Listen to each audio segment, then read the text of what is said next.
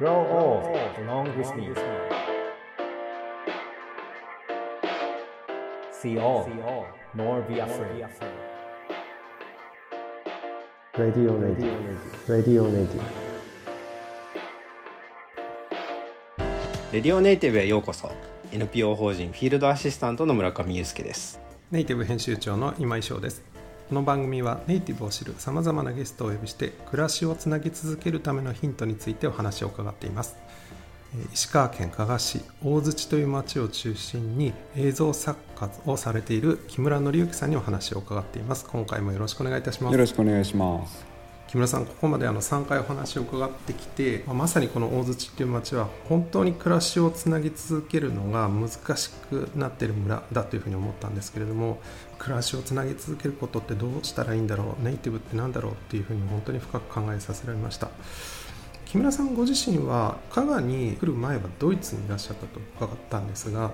ドイツのどちらでどういうことをされてきたんでしょうか？えーとですね、デュッセルドルフっていうドイツの西側の町に住んでいました。もともとのきっかけはですね東京に住んでいて、まあ、もうすでに妻と暮らしていてところがまあ妻が美術館のキュレーターをやっていたんですけど研究職に変わっていきたいっていうことがあって、まあ、研修のためにドイツに行くって決まったんですよね。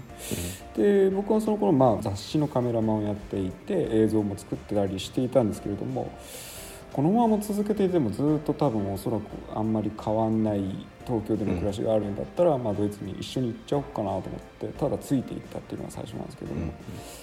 でまあ、い実いざ行ってみてから仕事を探したりとか、その中で、えードイツでは割とまあアーティストがいっぱいたくさんいて、まあ、有名とかそれで食えてるとかっていう人だけじゃなくて個人での作品を作っているっていう人がいっぱいいて。でそういう人たちに交じりながら話していくうちにやっぱり自分もどんどん作っていきたいなみたいな感じで、えーそういった活動もいっぱいやるようになっていってで、まあ、あっという間に5年が過ぎてっていう感じの暮らし方でした。なるほどあのまあ映像に限らずそのアーティストの人たちがデュッセルドルフっていうのは結構集まってている場所だったりとかそういう人たちが長くやっていけるなんか土壌みたいなのがあったりするんですかね？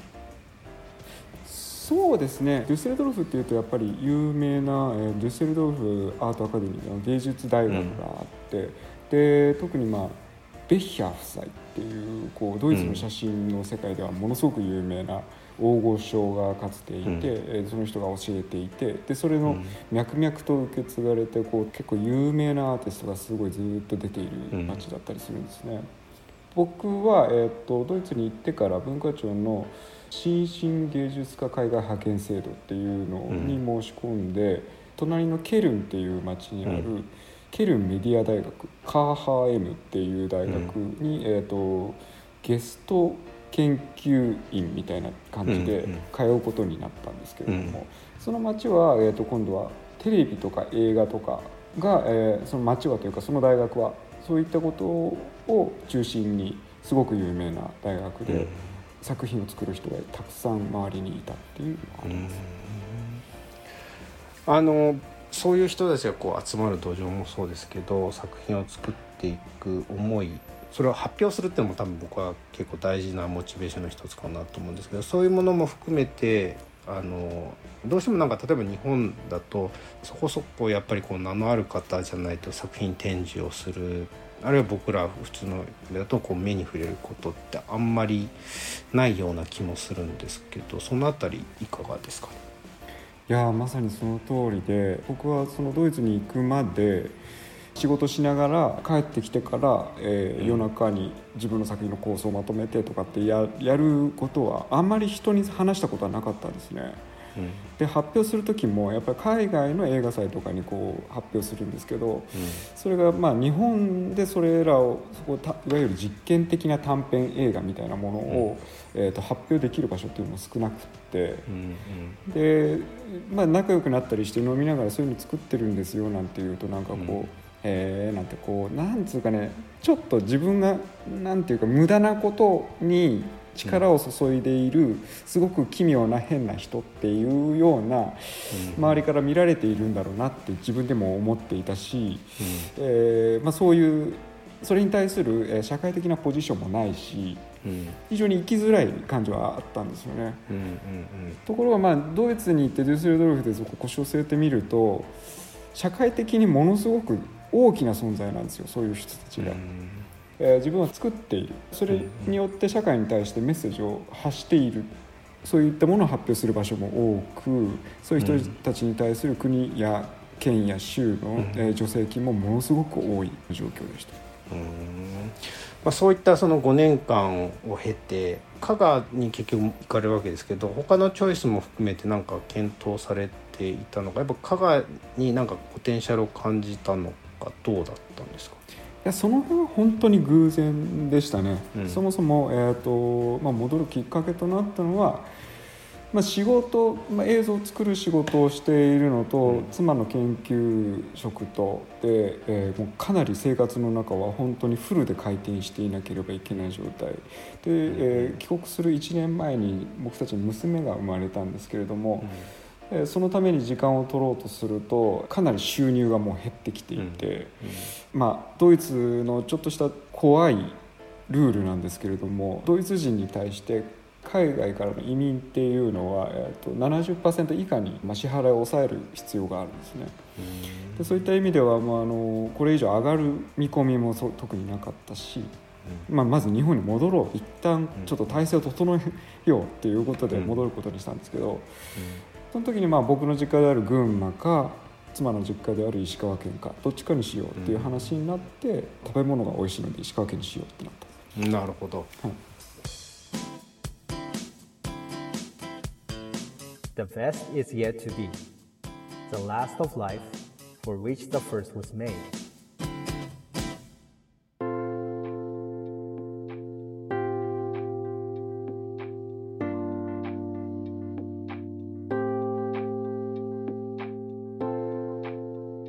改めてその映像ワークショップという法人を作られて活動をしているわけですけどそこのイメージにはそのドイツのイメージみたいなコミュニティみたいなとこも含めて、まあ、僕からするとなんかただ単純に作品を作ってるというのでもないし。あのまあ、実際のところですねこの映像ワークショップっていう社名を最初に考えた時の経緯としてはドイツですごくお世話になってた施設がありましてそれがフィルムベアクしたとそれをそのままフィルムワークショップ、まあ、英語に直すとそれはつまり映像ワークショップなんですけど昔の鉄道に荷物を積み込んだりとか鉄道をちょっと直したりもするような結構広大な場所があって。そこをもともとはスクワットっつってこう60年代に大学生たちが占拠してそれはそうデュッセルドルフのアートアカデミーの学生たちだったんですけどうん。みんなで映画作ろうぜっていうような感じで勝手にやり始めた場所なんですそれがだんだん70年代80年代って定着していく中で、えー、とデュッセルドルフ市がもうあの管理して99%くらいはもう市からの助成金によって成り立っていて違法からもう合法になってったってことですね。そうなんですよね メインの活動としては、まあ、上映会、まあ、有名な、まあ、とそれこそトム・クルーズが出るようなものからすごくマイナーなもの若い映画監督が作って試しにみんなに見てもらいたいみたいなものまでいろんなものを見せていてで、えー、と住民たちが夜な夜なこう自転車で駆けつけてみんなで見て、終わった後に酒飲みながらああだこうだ言いながら感想を言い合うっていめちゃう会が。めちゃ楽しそうとそいううかめちゃめちゃ楽しいんですよねでそれだけじゃなくて、まあ、映像制作のためのワークショップをやっていたりとか、デュッセルドルフのアートアカデミーとかそれこそ僕が通ってた、えっと、ケルンのメディア大学たちに向けてもう一歩高度な技術を得るにはどうしたらいいかとか有名な映画監督を呼んできてレクチャーをしたりとかっていうこともやっていたりなんていうかね僕にとってはそれまで映像制作するっていう関わり方しかなかったんですよね。うんうんもっといろんな使い方映像との関わり方がもうもっとねもういっぱいあるんだでそれを全部楽しんでよかったんだ、そっかっていうのが目から鱗でそういう意味では加賀市に戻ってきてすぐにアーカイブやりだしたっていうのはその映像を使い始めた僕にとっての最初のチャレンジだったっていう感じですかね。加賀に戻ってきて4年ぐらいの間にどういうふうになっていてこれからどういうふうにしていこうっていうイメージとかどうですか？そうですね。映像とのいろんな関わり方っていうのを意識していくのと同時に、えーと社会の中での映像の役割っていうのがここ数年でだいぶ変わってきたなっていうのを実感していて、それまではまあこう映像を見るっていうような視聴者の立ち位置と、まあ、映像との関係がメインだったはずなんですけど、まあ、誰もが作るようになったし、カメラがそのカメラとしてっていうよりはセンサーの一部みたいななんか社会の中の AI の大きなこう仕組みの中の一つのセンサーみたいにカメラが使われているっていう方がメインになってきているような感じがしていてその中でまあじゃあ映像ってどういうふうに今度関わっていったらいいんだろうっていうのが僕の中の今のテーマですね映像ワークショップのテーマなんですね。そういった意味ではその日本を離れていたこの5年間の中に、まあ、そのもしかしたらそのスマホみたいなものが大きなきっかけなのかもしれないけどある種その木村さんからしたらタイミング的には一致してこうやりたいことあこれならいけるんじゃないかみたいなそういう揺さぶりがいがあるタイミングだったですかね。あそれは確かに振り返ってみるといいタイミングで戻ってきたかもなとは思います。うんまあ、改めて映像ワークショップというのはどんな活動をしている団体になるんでしょうかね。社会における映像のポジションが変わるような今の状況の中で、うん、まあ、新たな映像との関わり方を実際にこう考えてやってみるっていう場にしていきたいですね。うん、うん、こっからどうですか？その面白み自分たちがこうやるべきことみたいなこう見えていく中で今加賀にいるという改めてここゼロと見た時にどういう時代に映像作家そして映像ワークショップとして存在し続けようとしているという意味ではどうですか？うん。難しい。えっとね。そうですね。でもやっぱりドイツを経てとても良かったなと思うのは割とやっぱり日本にいるとすごく、えー、自分自身の東京時代とかを思い出すと